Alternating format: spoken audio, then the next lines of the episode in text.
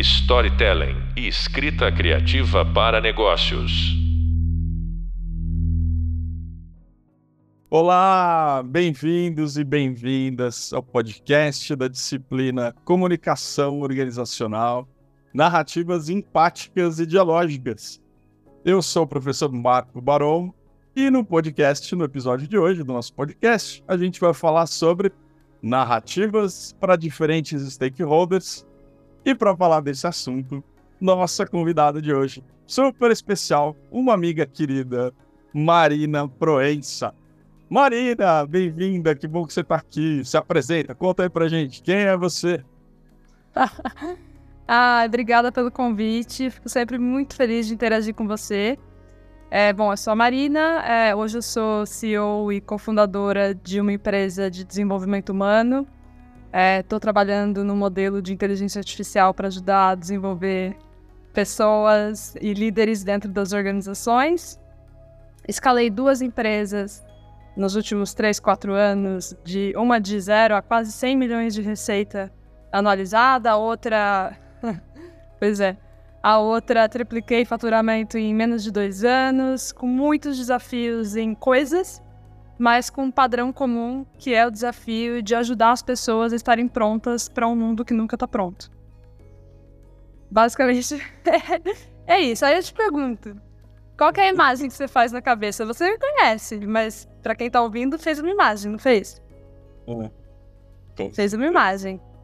Esse é o pitch para os meus investidores toda vez que eu tô com pessoas, é, colegas, potenciais clientes, o pitch muda. Né? A apresentação muda. E quase sempre, quando eu entro no lugar dentro de um projeto de desenvolvimento humano, eu sou a Marina, filha da Marlene, que é professora, de um pai que com sete anos de idade vendia flor no semáforo, que é uma criança educada para ser artista, questionadora, que aprendeu a ler e escrever com 4 anos de idade porque perguntava demais.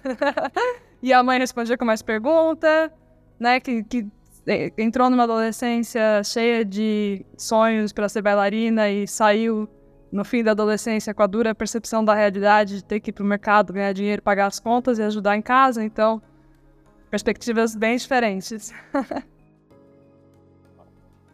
Uau! E começamos, hein? E começamos. Uma. E Obrigado. Que delícia ter você. Que delícia. Obrigado por ter topado. Eu acho que é isso. Bom, quem tá ouvindo a gente já entendeu por que, que você foi, então, a convidada para esse episódio.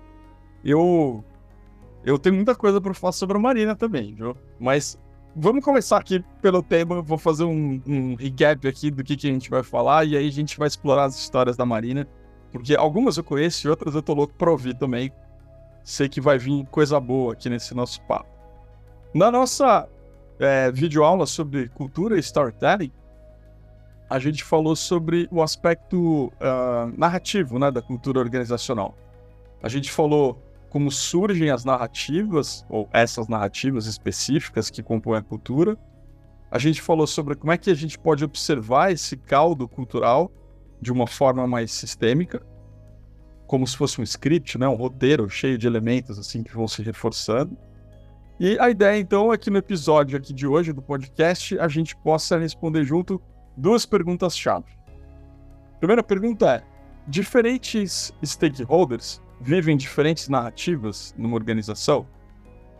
É, essa é a primeira pergunta. E a Marina já foi talvez todos os tipos de stakeholders possíveis e alguns que eu não conheço ainda.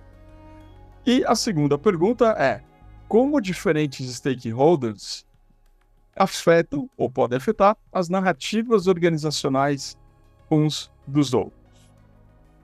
Então, esse é o caldo aqui. Só para você saber, Marina, nessa videoaula que a gente fez, eu trago uma, uma ideia, assim, uma leitura, né, talvez uma perspectiva de que essa narrativa organizacional, o que a gente chama disso, é um fenômeno é, onde as pessoas percebem coisas acontecendo e essas coisas elas têm a ver com os artefatos que elas usam na organização, né? Mas também tem a ver com os modelos mentais das pessoas. E essas coisas elas vão se alimentando umas às outras. Então, talvez é, a minha forma de me comportar é um acontecimento, assim como o EBITDA da empresa é um acontecimento, como o aumento de share, como a fusão entre empresas, tudo isso é um acontecimento. E isso tem a ver com esses artefatos que a gente contém, né? os processos, os rituais, os acordos, os papéis, mas também tem a ver com a forma que a gente percebe o mundo, cada um percebe o mundo, né? O tal dos, dos vários modelos mentais. Então, esse é o contexto que a turma tá vindo, né? para esse podcast aqui, para esse episódio pelo menos.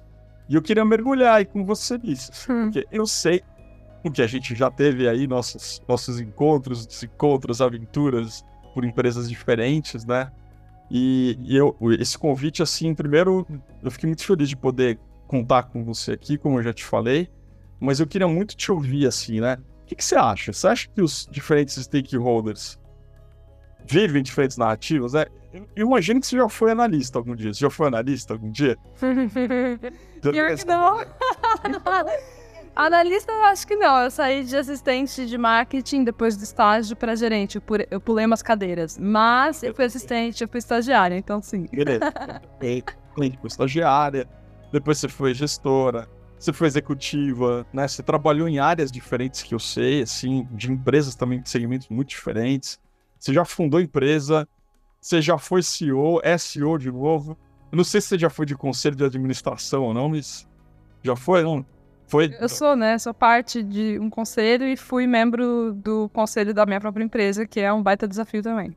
Perfeito. Você já foi do conselho também, você tem essa perspectiva, você já foi fornecedora externa, parceira, né, consultora. Caraca, sem contar apresentadora, mentora, putz, uma cacetada de coisa, né? E aí, Tipo, eu fico com essa pergunta que eu queria te fazer para te mergulhar. Você acha que as pessoas, em cada uma dessas posições diferentes, elas realmente vivem narrativas diferentes, né? Elas conhecem a narrativa do outro também, não conhecem? Como é que é isso? As pessoas vivem narrativas diferentes, absolutamente sim. Uh, o papel que elas é, incorporam nas organizações ajuda ou atrapalha a exercer esse ponto de vista, essa narrativa, mas pode favorecer muito. E absolutamente toda a narrativa que a gente exerce, para mim, e aí eu, eu, é, vai ser engraçado isso, porque várias vezes eu falo as coisas que eu quero falar e alguém diz, nossa, tem um filósofo incrível que fala sobre isso, ou um PhD não sei de onde. Aí eu não sei se, se, se eu me sinto muito burra por não saber aquilo, ou muito inteligente por pensar da mesma forma que alguém tão inteligente, mas enfim. Mas aí vou te contar como eu enxergo como comunicadora, porque sou de formação, e como, enfim, todos esses papéis que eu já exerci. É, a, o nosso ponto de vista ajuda a colocar a nossa narrativa para fora. E aí depende de quão eloquente não só na, no verbal, né? Mas também no, no, no, no, quanto esse papel é eloquente no sistema. E a nossa perspectiva, ela começa a ser formada dentro de casa, certo? Então, prim... e a gente sabe que o primeiro, um, uma, uma questão muito importante é a formação dos pais na educação das crianças.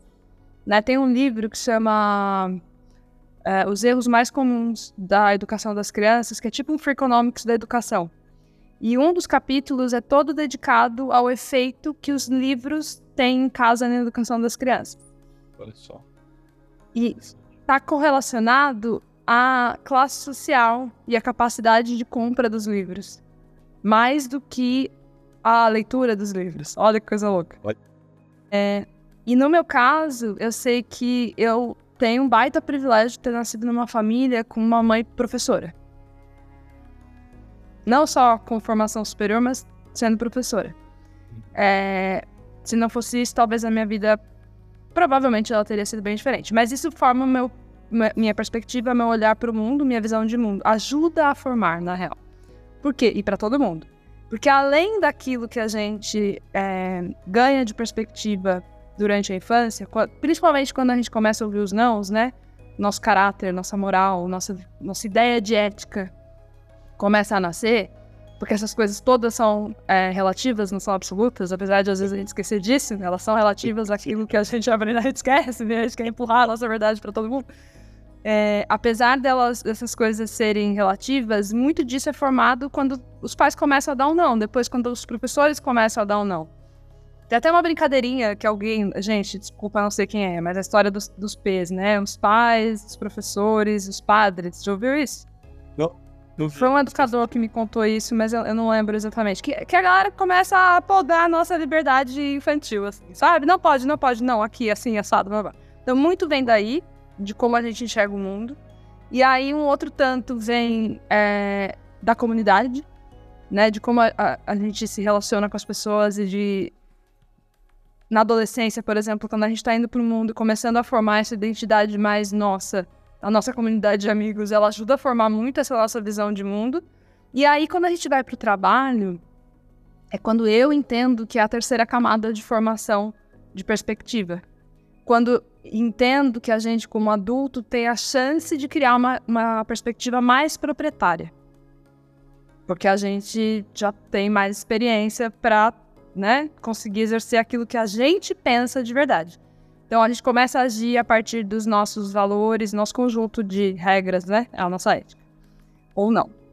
E aí o que me preocupa, que quase me fez desistir de participar desse podcast, juro, porque esse é um tema super sensível, te juro, você sempre aparece, boom, como o mágico que me faz sentir, pensar coisas, ai meu Deus.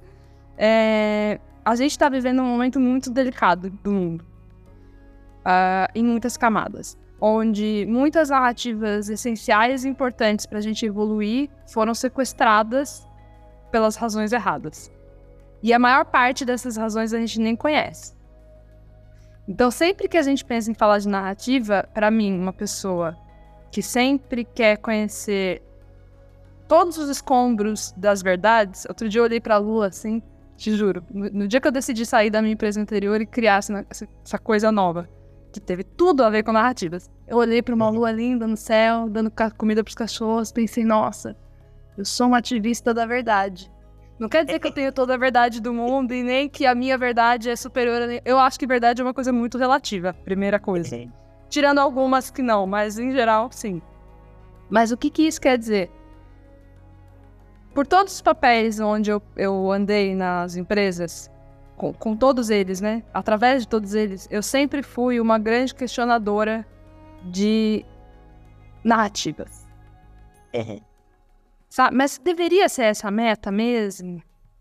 Mas isso faz sentido? Isso que esse chefe tá me dizendo, é isso mesmo que ele quer me dizer? Ah, o eu lembro tá bem de uma dessas vezes. Você fez parte de várias. E pior, gente, eu falo pra Dedé, o coitado do Barão teve que aguentar muita falação, né? É quase um terapeuta. Mas sim, assim, então, em, todos esses papéis, eu juro que eu vou fechar toda essa resposta. Parece uma viagem astral. Mas o, é, parece, é um pouco. Mas assim, em todos esses papéis, eu sempre, eu nunca me contentei com o que estava sendo colocado se aquilo não tivesse muita lógica e muita sustentação. Então eu sempre questionei muito. Às vezes questionei demais, é verdade. Hoje eu, depois de ter aprendido a meditar um pouco, a respirar, a falar calma, deixa eu sentir o que, que é meu, o que, que é do outro, sabe? Acho que no começo, antes de, antes de virar líder, ou chefe, enfim, né? Sei. É, eu acho que eu era muito mais crítica com os outros e muito menos é, sensível com. empática, né? É assim que chamam no mercado de trabalho. Muito menos simpática. Hoje, calçando os sapatos de um, uma CEO, eu entendo algumas coisas que eu não entendia. E aí, voltando para fechar tudo, sim, é, cada um traz a sua visão de mundo da infância, da sua adolescência, da sua vida adulta. O mundo está complexo, as narrativas estão cada vez mais é, poluídas de interesses que a gente não enxerga. E acho que a gente precisa tomar cuidado, mas ao mesmo tempo ter coragem para atravessar e questionar e se posicionar com as nossas narrativas independente do nosso papel. Eu vou te dar um, um exemplo. A narrativa do propósito. Aí, olha lá. Ah, meu Deus. Você quer falar um pouquinho? Porque se você quiser falar um pouquinho, agora é a hora. Mas ficou clara essa primeira parte para você? Ficou claro. Tá bom. Eu me dei o luxo de não treinar nada, de vir aqui só falar é, da experiência vivida com calma para amarrar as histórias. Porque senão não tem graça, né? Podcast para mim é isso. é a narrativa das, do, do propósito. Já faz uns anos que a narrativa do propósito está muito forte nas empresas. E existe um. Qual que é o problema da narrativa do propósito? Vários. Me dá uns aí. O que, que você vê de problema? Que eu quero pegar um específico, com certeza Boa. você vai passar por ele. Hum. Cara, um aqui, vai. é, as pessoas compram uma. como se fosse um rótulo. De, como se fosse um chamariz para atrair pessoas para trabalhar lá, só que quando você entra, a realidade é outra. Não tem nada a ver com aquele propósito, necessariamente. Tipo, aquilo é uma coisa para gringo ver. Né? Tipo, vamos mudar a educação do mundo, só que a gente vai mudar a educação do mundo fazendo as mesmas coisas? Porra, como é que isso vai mudar algo fazendo igual, né? Esse é um dos problemas que eu vejo. E quando o propósito é real? Que problema essa narrativa traz? Não sei, preciso pensar. Quando o propósito é real, não sei. Conta aí. Que problema pode trazer, né? Porque é óbvio que existe, existem muitas empresas com propósito real. Eu tô aqui construindo a minha com propósito real. Eu acredito de verdade nisso. Senão eu ia estar trabalhando numa empresa ganhando salarião em vez de ficar aqui de novo começando. Pois é. Então, mas é, um dos problemas por trás do, da narrativa do propósito, e aí eu vou falar mais das startups e scale-ups, mas é óbvio que isso pode estar em todo lugar, é o excesso de trabalho. Ah, perfeito. Porque uma empresa com um propósito muito forte é um, é um campo para as pessoas se matarem de trabalhar. E um dos problemas que a gente está vendo mais assim forte hoje no mercado de trabalho, nos ambientes, é porque assim, quem não, quem não se foi na pandemia, ou tá quebrado, ou tá esfolado de trabalho. Essa é real, assim, a gente está vivendo uma crise ainda financeira que ainda vai se estender, com um terço da economia retraída. Então, quem tem medo corre atrás, é, tá todo mundo com algum nível de medo e as empresas estão né? Todo mundo pressionando acionista, pressionando por eficiência. E aí vem aquela figura. Aí antes eu falava da figura do CEO, agora não posso mais falar mais. Posso. Vem a figura de um, uma pessoa nessa posição de liderança, alta liderança, que normalmente é uma pessoa com uma narrativa muito bem treinada, porque foi uma pessoa criada para ter uma narrativa treinada e trazer as pessoas para a sua visão. É parte do job description e prega, é, é uma, pre, é uma preleção, aprendi essa palavra esses dias, achei ótimo. Faz uma pregação que não tem a ver com, com a igreja, mas para os seus súditos ali, né? Ai, que horror. E aí, se a gente tá lá como assistente, analista, estagiário, a gente cai nessa história, mesmo sabendo que o propósito é verdade, se mata de trabalhar. Às vezes, se matar de trabalhar é nossa escolha. E se for nossa escolha pra gente crescer e tal, tá tudo bem. O duro é a gente não perceber e se envolver, se envolver, se envolver. Agora eu vou falar por outro lado. Existe uma narrativa das grandes vítimas na empresa. Ah, oh, eu sou pobre coitado, meu Deus. O líder opressor e eu oprimido, que é uma outra narrativa que eu acho delicada. Que vamos lá, aqui onde a gente está conversando nesse podcast, nós estamos falando da bolha, né? Então, obviamente, a gente não está falando de extremos. Tá? Eu tô falando da nossa bolha. Na nossa bolha não tem opressor e oprimido. E aí não dá pra cair no discursinho de vítima. Eu sei que o discurso da vítima é confortável, porque eu já andei por lá. Quem nunca andou? Né? Mas não, é gostoso. Quer dizer, talvez seja gostoso, mas não é funcional. A gente não cresce. Uma das coisas que a gente faz, você deve saber disso, eu aprendi isso com a Letícia, sua amiga, que é minha amiga também, que é a é, ideia de inimigo. Sabe? É. A ideia de inimigo? Não sei qual você tá falando, se conheço alguma, né? A gente tá numa reunião, essa é uma narrativa também. A gente tá numa reunião e o chefe ou alguém com quem a gente não tem tanta conexão e tal, fala alguma coisa que a gente não, não gosta, a gente se ofendeu e a gente começa a, a pensar que aquela pessoa é um horror, que olha tudo que ela tá fazendo, aquela percepção. Demoniza, né? Demoniza o outro.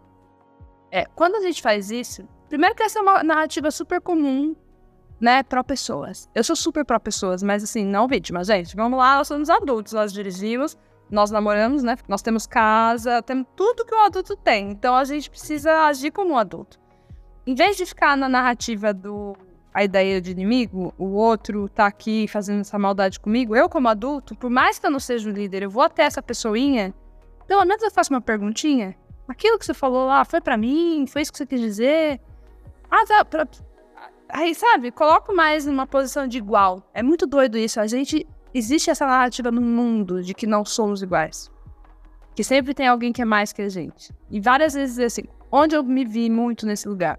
Muitas vezes na TV, né? Imagina. Ir pra Globo uma vez por semana para responder pergunta ao vivo em seis minutos. Eu botava o pé no estúdio do lado do Charlie e eu morria de medo e eu me encolhia e eu me percebia às vezes falando que nem criança. Olha que coisa bizarra.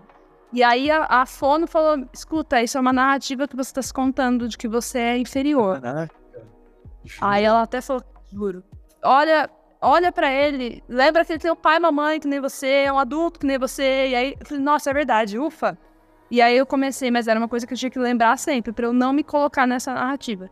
Assim, essas narrativas estão por todos os lugares. Você sabe que uma vez, uma. É, eu não sei se eu te cortei aqui, você, você ia terminar de falar? Hum. Não. Pode me cortar. Mas é isso, né? Às vezes, essa é outra narrativa que a gente não pode nunca cortar. Escuta ativa numa conversa saudável, às vezes tem um cortando o outro e tá tudo bem, gente. A Marina deu uma respiradinha, sabia se era pra tomar água, foi. Não, mas eu vou só te contar um negócio que, que acho que tem a ver que você falou também, né? Que eu fiquei. É, eu, eu, tenho essa sensação, sabe, de que a narrativa ela tem muito a ver, ela depende muito, né, de quem observa, mas não só de quem observa, né, mas de como a gente observa, é, de quando talvez a gente observa e, e o que a gente está observando, né. Tem até um psiquiatra, como é que é o nome dele mesmo? É Ian McChristie, alguma coisa assim. Ian McChristie. E ele fala alguma coisa sobre o, o fato da gente. A forma de observar cria aquela realidade né, que a gente está observando. E teve uma situação uma vez que eu vivi.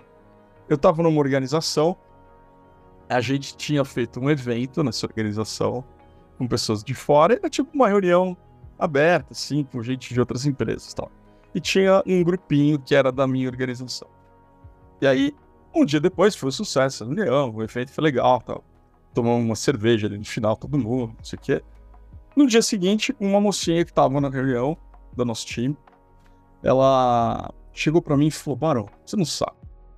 Eu tava aqui hoje de manhã, aí fulano de tal chegou para mim e falou assim: Fulano, então um rapazinho chegou pra mocinha e falou assim: é, Você reparou como os homens da reunião não deixaram você falar no evento?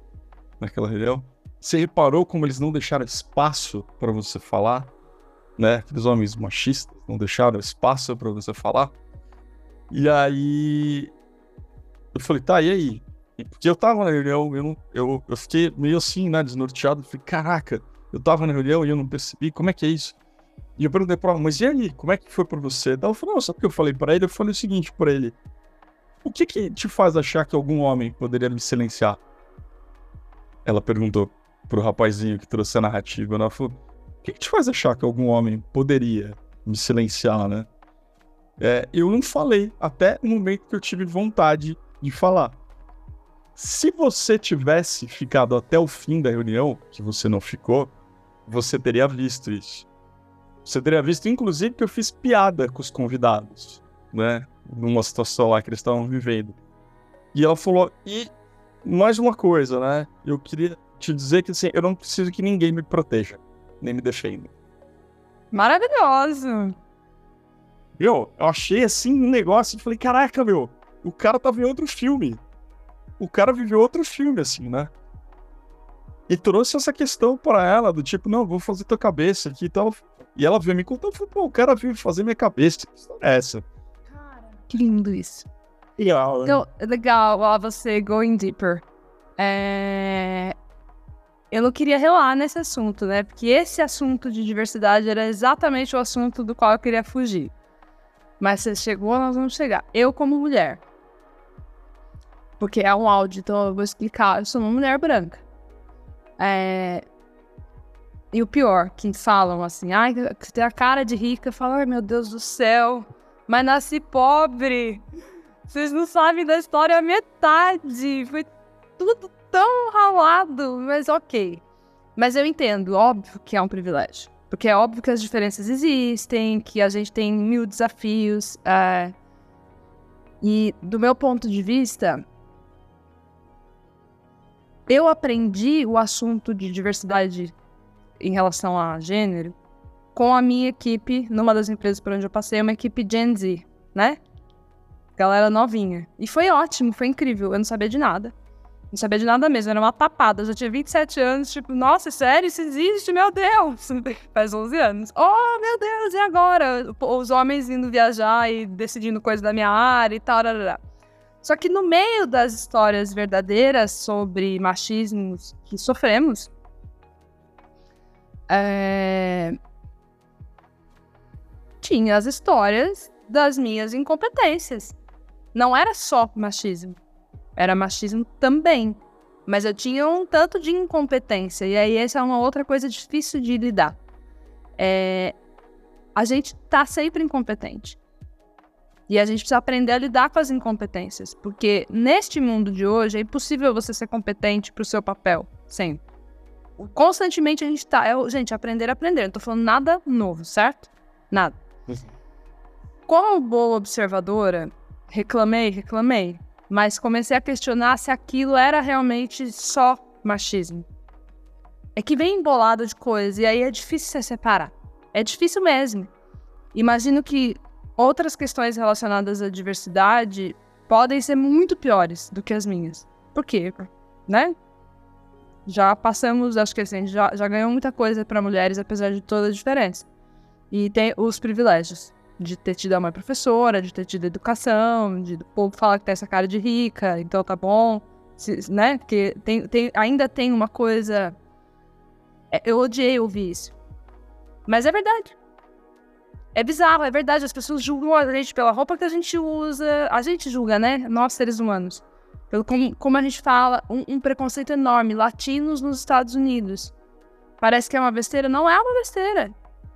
É, se você não tem o inglês com sotaque de uma das costas, você já tá, tipo, a galera já fica com aquela pressão de olho em você. Me sinto muito mais confortável quando tem uma mulher na sala no meio de um fundraising. Que o rapport que ela gera comigo é sempre real. Mas assim, não posso morrer nesse discurso. Porque se eu morrer nesse discurso e não olhar, beleza, isso existe, é difícil, preciso lidar, mas também tem tudo que a gente precisa desenvolver, porque a gente é um ser humano que nasceu peladinho lá e foi se desenvolvendo. Se eu não aceitar que eu tenho um monte de coisa para desenvolver, ferrou, entendeu? Aí eu morro na narrativa. Então, beleza, o que, que eu faço com a narrativa? A narrativa existe, não é uma narrativa, é real. Ok, e o que, que eu faço com isso? Então, acho que o que eu gostaria muito de ver no mundo, assim, é o, o reestabelecimento do diálogo, que é uma coisa que você já trouxe muitas vezes, é, para que a gente supere os problemas que a gente encontra e que deixe de ser uma narrativa. Que, porque as narrativas sequestradas, uma das narrativas sequestradas do universo da sustentabilidade é o ISD. Não é só a diversidade, né? ISD, como um todo. Sim. As práticas de sustentabilidade. É óbvio que é real, é óbvio que tem problema, é óbvio que a gente tá, enfim, tudo acontecendo no mundo, mas é, tenho ouvido muita gente querendo pegar carona. E, e gente que vem me perguntar, ai, Marina, é, você você sabe que tem um dinheiro fácil aqui para pegar de investimento, um dinheiro mais barato, para fazer SD. O que, que você acha desse discurso aqui, ó, para as mulheres? Nossa, eu fico com um ódio mortal Nossa. dentro de mim quando eu escuto isso. Eu não sei se eu fico com mais raiva porque a pessoa teve a pachorra de me procurar para perguntar se a narrativa vai colar. Uhum. Ou se eu fico mais triste de perceber que a gente está vivendo num mundo de tantas narrativas mais do que pragmatismo e ação, que vai colar quando essa pessoa soltar o que ela precisa soltar, seja de campanha, seja de produto, você entende? É, eu, você sabe que isso que você tá falando para mim é, tem um lugar muito precioso, né? Porque a minha perspectiva da história é assim: não, eu, não, consigo ver uma realidade que a gente tá desconectado de narrativas, né? Então, assim como você, eu vejo que tem narrativas sequestradas, que é, tem narrativas contraditórias, que falta diálogo para compreender as narrativas diferentes, acho que principalmente isso, né? eu e você, a gente sempre é, chega nesse lugar, né? Diz, olha, falta, falta espaço, falta capacidade, disposição para um diálogo que compreenda narrativas diferentes, né? E dado que eu enxergo, que eu percebo, que não tem como a gente estar tá descolado de narrativa, porque tudo que eu faço gera narrativa, né? Tua roupa gera narrativa, teu fundo de tela gera narrativa, teu timbre de voz gera narrativa. Dado que não tem como descolar disso, e que o fenômeno cultural é um fenômeno narrativo também, acho que essa é um pouco a tese, né, da, que a gente vem trabalhar no curso, assim, olhar o fenômeno é, cultural como um fenômeno narrativo. Então, putz, como é que, gente, que capacidades são essas que a gente precisa desenvolver para a gente dar conta dessas interações que são, sim, predominantemente narrativas. E elas podem ser pragmáticas, elas podem ser genéricas, descoladas da realidade, mas elas vão gerar narrativas, né? Por exemplo, uma coisa que eu. Uma história que eu sempre lembro, assim, né? E, e para mim isso me faz acreditar que o, a cultura tá nos detalhes, né? A cultura e o diabo. Estão nos detalhes. Mas uma história que uma vez eu fui numa organização, mano, e a pessoa chegou para mim e falou assim: a gente é desvalorizado aqui, né? Você falou a coisa da, das pessoas se adultecerem, né? E eu lembro disso. A gente aqui é desvalorizado, não é reconhecido e tal. Eu falei, nossa, uma fala forte, né? uma narrativa forte veio. Eu falei, me conta, mas onde que você tá vendo isso, né? Me conta isso. E a pessoa falou assim, por exemplo, eu vejo no café. A gente tem uma garrafa térmica de café. Aqueles times têm duas. Se você for pro andar de cima, eles têm uma máquina Nespresso. A diretoria executiva tem um de prata. E aí, esse, esse era o café me contando história, né? Veja como os detalhes eles são interpretados de jeito completamente diferentes, né? Sim. Pode ser a mesa da chefia, né? Aquela mesa que só aceita os vice-presidentes, CEO. Você vai ter na sua empresa, hein, Marina? Você que você fundou nova, vai ter a mesa aí. Não tem escritório. Aí, aí. Não vai ter. Mas veja como a cultura nessa forma narrativa, né? Ela tá embebida nesses detalhes, assim. Você deve ter visto várias dessas coisas, né? Pelas empresas que você passou. Tinha uma que a gente que a gente transitou juntos que eles falavam assim, aquela área ali é o Leblon, não tinha? Você lembra disso? Tinha, era, era muito bom isso. E você sabe que, olha que curioso, desde então eu sou vista como uma pessoa que trafega os dois mundos. Era o Leblon, né? Era a galera rica de cima e a galera da, da galera de baixo. Mas o é. que é meio estranho, né? É...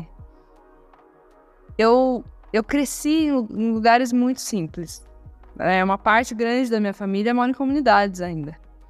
Então, dentro de mim, por, por, mais que eu transite em lugares muito, ai meu Deus, fancy, lá, lá, lá, mora uma Marina que cresceu no samba, na esquina ali, no Diegão, entendeu? No dogão da esquina. No cachorro. Não, como que é? Sorocaba é. Cachorrão. Em Sorocaba é cachorrão. cachorrão. Cresci no samba ali no cachorrão, entendeu? Então. Talvez isso seja uma vantagem, porque a gente trafega entre os dois mundos. É, e aí eu acho que é por isso que eu, que eu acho que eu consigo enxergar todas as narrativas. Eu fico tentando amarrar e isso me inquieta um pouco, porque eu sempre Tô tentando fazer as pessoas conversarem, apesar das narrativas. Eu entendo e concordo que as narrativas têm seu peso e importância, porque a gente conquistou muita coisa com as narrativas. A minha questão é sobre a gente é, fazer duas coisas com as narrativas: questionar a fonte e por que, que tá ali, e a gente abrir uma pergunta que é beleza. Postas estas narrativas, como a gente vai fazer para as coisas ficarem melhores? o como, para mim, abre a mentalidade criativa. Vamos criar juntos? Ah, você gosta de azul, eu gosto de amarelo. Como que a gente vai fazer um tecido estampado aqui? Em vez de, ah, minha ideia é melhor. Cara, a gente tem necessidades diferentes. A nossa história de vida fez a gente ter visões de mundo diferentes. Eu não consigo sentar no lugar da vítima, eu, Marina. Por isso que eu não sentei no banquinho do meu Deus, estou sendo uma mulher vítima de machismo, coitada de mim. Eu falei, não, onde os homens estão indo para aprender sobre esses assuntos? Porque eles nasceram mais rico, mais branco, mais com acesso, mais bem formado, mais um monte de privilégio, então eu vou onde eles estão, porque eu quero me parecer com eles na hora de pegar a vaga pra ganhar o que eles ganham. Ainda, né, ganhando menos, mas tudo bem, é a vida, cara. Eu não vou ficar aqui. Ontem o cara, o segurança do hospital, onde meu sobrinho nasceu, muito simpático, menino. É, a gente se engatou numa conversa, porque eu sou dessas, a gente conversa. Eu, onde eu tô, eu rosto com alguém, vocês sabem, olha o que eu tô falando, meu Deus do céu. Mas ele começou a me contar, contar um monte de perrengue dele, eu também, a gente dividindo perrengues, de repente ele me falou assim, sabe, moça, acho uma sacanagem. Trabalho aqui nesse hospital e não tenho plano de saúde daqui, tenho que ir pro hospital público. E aí ele começou a falar por 20 minutos sem parar. Ao ponto de eu, eu assim, óbvio que eu entendo ele, eu consigo entender o ponto de vista dele, mas ao mesmo tempo eu pensei, cara, eu lido com dinheiro de multibilionários. E não tem as coisas que eles têm. E para mim, Marina, no, do jeito que eu fui educada, cara, tudo bem. É óbvio que eu quero fazer um mundo melhor, mas a gente não chegou lá ainda. Então, como é que a gente vai, vai ouvir as narrativas do mundo e sofrer menos no fim do dia? Construir mais e sofrer menos. Então, beleza. Então, a gente tá achando meio injusto isso aqui do jeito que tá acontecendo. Licença maternidade é um assunto desse. Em vez de discutir vai pra cá, vai pra lá, como? Como? Nós vamos dar licença para os pais, nós vamos discutir com a é, política geral, é lei, é dentro da empresa, enfim, são muitas as narrativas que eu acho que a gente precisa descer para o como. Como nós vamos resolver? Ou seja, menos perplexidade e mais proposição, né? É. Porque a perplexidade que... é um lugar de, de imaturidade, né? Sabe quem fala? Eu vou fazer o que fala. É a Marina que, que fala isso o, o Yuval Harari, ele fala isso. Tem lá umas reflexões dele do século XX. Ele fala: ah, esse estado de perplexidade é uma coisa de que, tipo, eu sou tão superior que eu estou perplexo com essa coisa que você está me dizendo, né? Enfim, mas você sabe que você, ao falar isso, você me lembrou de uma, de uma filhinha de um, de um casal de compadres meu, que é a Violeta. E a Violeta fala uma coisa que eu acho linda, assim, né? Ela desde pititica, ela, eu reparei, um dia eu falei pra minha companheira, você já reparou como a Violeta, ela não pergunta, por que isso? Por que aquilo? Ela fica, e se? Então, e se o céu ficar rosa agora? E se a gente começar a voar? E se as pessoas se encontrarem todas na praça à noite, na hora de dormir? Ela não perguntava por quê, cara. Ela perguntava. A coisa dela era outra. Era e se? Né?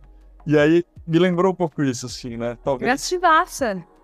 É. Ela tá na imaginação. Exato. Não é isso, eu acho que você tá invocando aqui pra gente. E se a gente tivesse mais 10 horas aqui para falar? a gente tivesse uma postura mais propositiva diante das narrativas? E se a gente olhasse a cultura como algo que a gente pode mudar? Não simplesmente a gente lamentar. Pode mudar. Quem é, quem é dono da narrativa dentro da empresa? Fala para mim. Quem é? Quem é? Não, não é uma pergunta retórica. Quem que é o dono das narrativas dentro da empresa? Própria narrativa, né?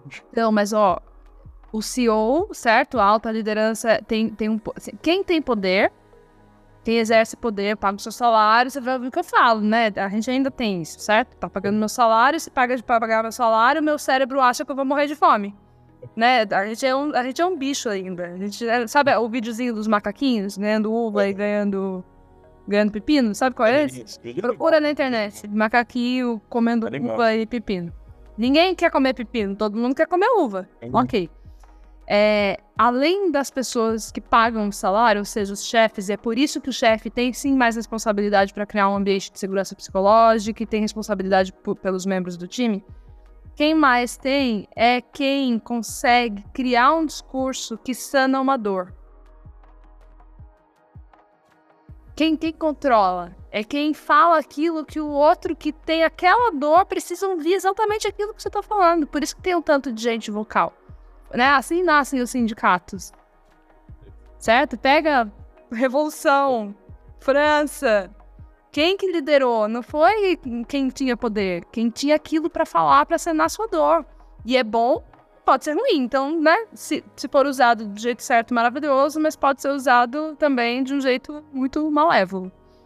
Muito bom. Uau! Caraca! Já acabou? Isso, já acabou, Marina. Ah. Nós nem respondemos essa segunda pergunta. Pra mim, tá respondida aqui, é. Pra mim, tá respondido. Ó, só a gente aqui, a gente falou Hoje, no nosso episódio de narrativas para diferentes stakeholders, comigo aqui, Marco Baron, minha convidada super especial, Marina Proença, a gente falou sobre. Tinha duas perguntas aqui, que era diferentes stakeholders vivem diferentes narrativas numa organização. Pô, falando um monte de história aqui, contando um monte de situação que tem a ver com isso, né? Pontos de vista, ângulos diferentes. É, tinha uma outra pergunta que era diferente, como diferentes stakeholders afetam as narrativas uns dos outros. A gente justamente é, invocou e provocou aqui uns nos outros essa poderia a gente poderia imaginar mais, né? Como a gente poderia falar da dor do outro, que poder narrativo é esse de acessar a necessidade, a dor do outro e a partir daí fazer uma mudança, né? Como a gente pode ser mais propositivo em relação às narrativas. Então, a gente falou sobre essas várias coisas. Queria lembrar vocês também que no capítulo 1 do nosso hub de leitura você encontra mais conceitos e referências sobre esses temas relacionados à conversa de hoje. Então, entra lá e aproveita. Não perca o nosso próximo episódio sobre narrativa sobre segurança psicológica. E, Marina, obrigado. Adorei o papo com você. Valeu. Eu que agradeço, foi ótimo, uma delícia. Que bom que o próximo é sobre segurança psicológica. Aí, viu? Fizemos até o segue. Boa. Valeu. Storytelling e escrita criativa para negócios.